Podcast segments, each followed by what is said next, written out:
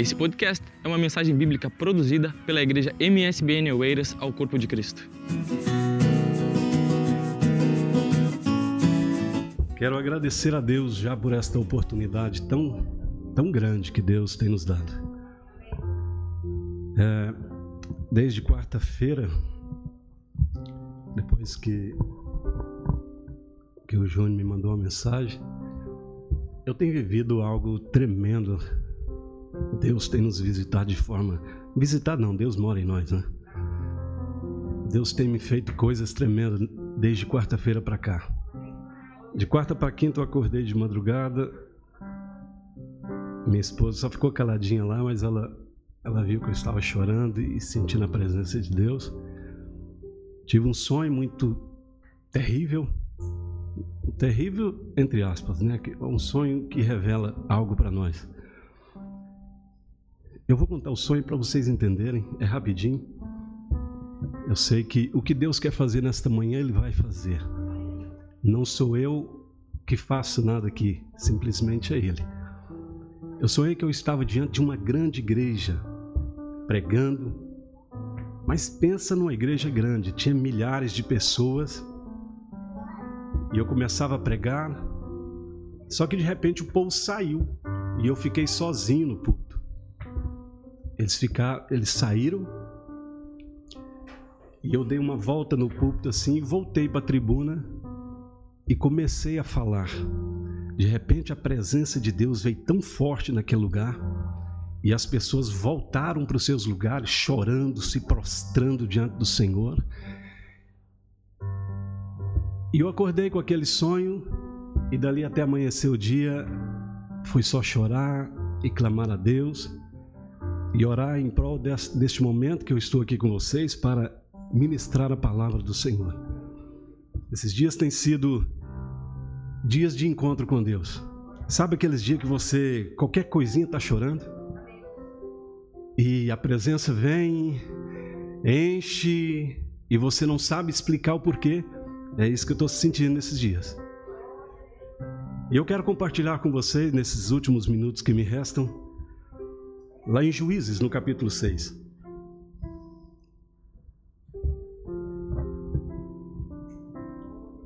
Falar sobre missões é, é, é algo que está no meu sangue, irmãos.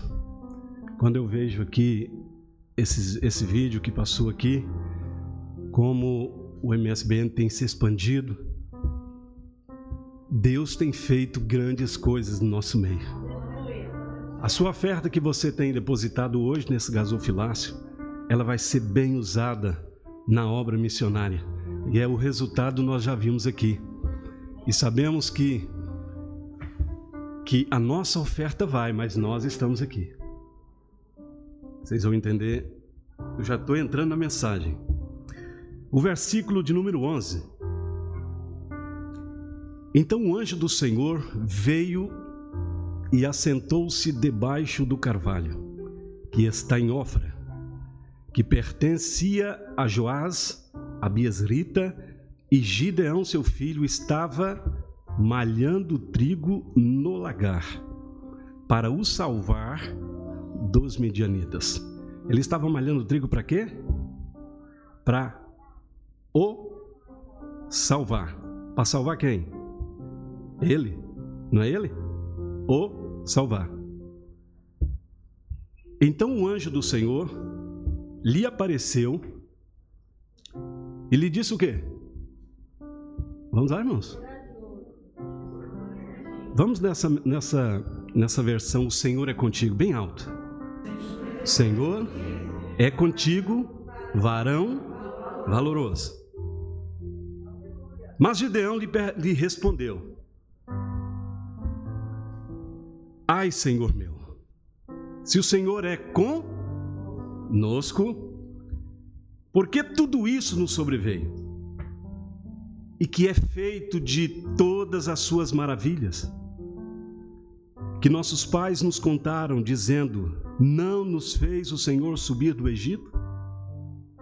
Porém, agora o Senhor nos desamparou e nos deu na mão dos midianitas que, que está acontecendo isso aqui, irmãos? Se você voltar um pouco atrás, lá no versículo 7, você vai entender o porquê que está acontecendo isso aqui. Deus, ele já desamparou, desamparou o seu povo? Hã? Deus já desamparou você alguma vez? A verdade é que Deus nunca nos desampara, mas Ele permite certas coisas acontecerem em nossas vidas para quê? Para que nós voltamos para Ele. Então eu entendo aqui que o povo de Israel estava longe de Deus, estava precisando voltar. E aqui no versículo versículo 7 No versículo 6 diz que Israel empobreceu muito pela presença dos medianitas. Então os filhos de Israel fizeram o quê? Clamaram ao Senhor. Eles reconheceram que, que Deus estava permitindo aquela situação e eles estavam empobrecendo, estavam perdendo. Quem gosta de perder aqui? Ninguém gosta de perder. Nem o diabo, irmãos. O diabo ele é vencido, mas não se dá por vencido. Então ele também não gosta de perder. Israel está perdendo tudo, empobrecendo. Os medianitas estão arrasurando todas as suas colheitas e tudo está enfraquecendo Israel. E eles clamam ao Senhor. Aqui está um, uma receita que nós precisamos aprender. Clamar ao Senhor. Mas clamar para quê? Espera lá que nós vamos chegar lá. O versículo 14. Então o Senhor olhou para ele e disse: O que, que o Senhor disse para ele?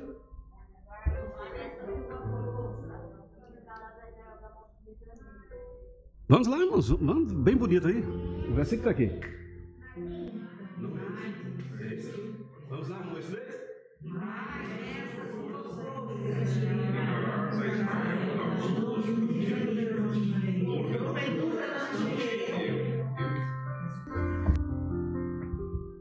Força é essa? O versículo anterior ele está, ai Senhor. Ah, se o Senhor é conosco, por que tudo isso não Ele está reclamando, não é? Está reclamando, está, está se lamentando por que está acontecendo. Já viu que Deus ele não observa o lamento de Gideão? Deus não, tá, não está interessado nos nossos lamentos. Deus não está interessado, irmãos, nas, é, no nosso choro de lamentação. Quando Deus tem algo para fazer através de mim, através de você, Ele vai logo no assunto. Porventura não te enviei eu? vai nesta tua força. Mas que força é essa que Deus está falando para Gideão? Exatamente lá do versículo do versículo 12. Quando ele está, no versículo 11, quando ele está malhando o trigo no lagar, ele está ele, ele está com uma estratégia muito grande aqui para se salvar, salvar ele e a sua família. Quando eu estava lendo isso, Deus falou comigo: Será que muitas das vezes nós não estamos preocupados demais só conosco? Só com a minha família? A minha família estando bem, os outros é que. Vocês entenderam? A nossa família em primeiro lugar, é verdade.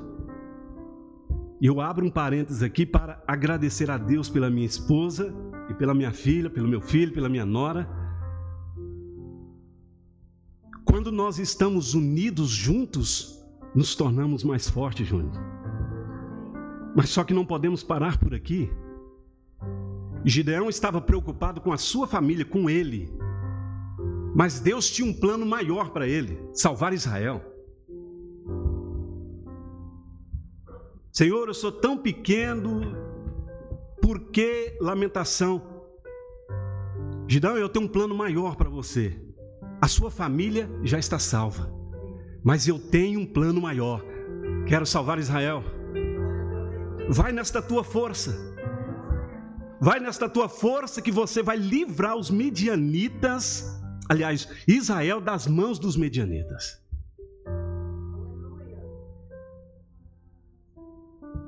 O versículo 15 continua, e ele disse: Pronto, mais lamentações, irmãos.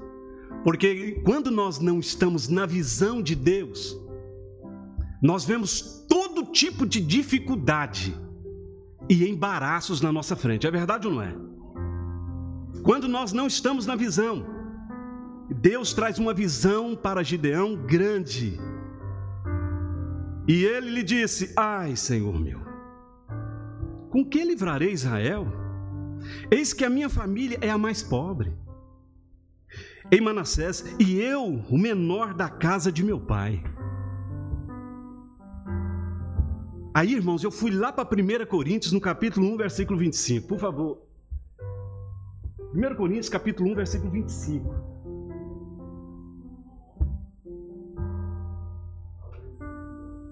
Capítulo 1. 1 Coríntios. Olha só. Porque a loucura de Deus é mais sábia do que os homens. Isso para ele era loucura. Ele salvar Israel da mão dos medianitas.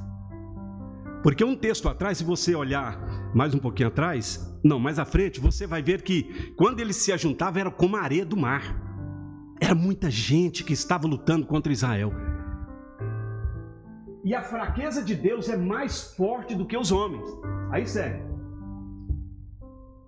Porque vede, irmãos, a vossa vocação, que não são muitos os sábios, segundo a carne, nem muitos os poderosos, nem muitos os nobres que são chamados. Aí continua. Mas Deus escolheu o quê?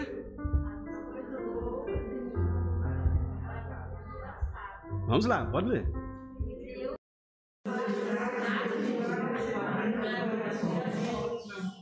Mais um versículo. Vamos lá, um, dois, três.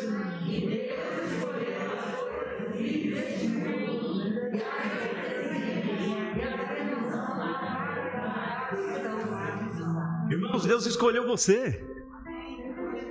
Deus escolheu a mim, Deus escolheu a nós aqui. Às vezes você ora e diz assim: Deus, mas eu não sei nem falar. Às vezes quando há um chamado para missão e você e você diz: "Mas eu não sei nem orar direito". Deus, eu não sei pregar. Eu não sei evangelizar. Deus não está preocupado com o nosso lamento. Ele está nos convocando nesta manhã. Ele está nos chamando e dizendo: através de ti, através de ti.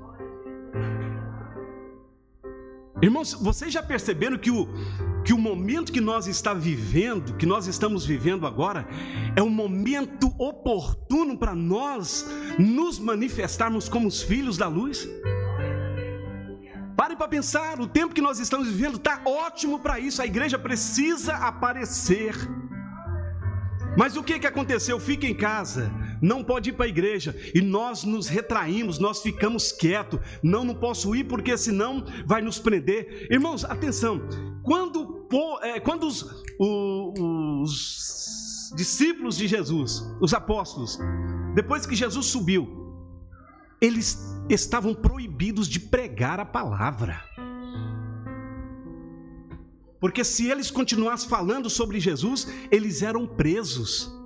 É verdade ou não é? Estou falando algo, não estou falando nada de mim, estou falando da palavra. Eles estavam proibidos de pregar. Mas a palavra diz que eles continuaram falando de Jesus e foram presos. Foram mortos. Não deixaram de fazer, de, de continuar a obra que o Senhor Jesus havia deixado para eles. É tremendo que Deus quer fazer conosco. E eu estava meditando nesta palavra e cheguei à conclusão. E Deus falou no meu coração: se apresente, porque vou te usar. Não importa o que você está vivendo agora, não importa é, o que está acontecendo agora, não importa a circunstância, se apresente. Falei, Jesus, obrigado por esta convocação. Eu sei que o Senhor tem muito mais. Muito mais. É muito mais além daquilo que nós pensamos. Precisamos nos colocar na posição. E Deus irá fazer aquilo que já está proposto no seu coração.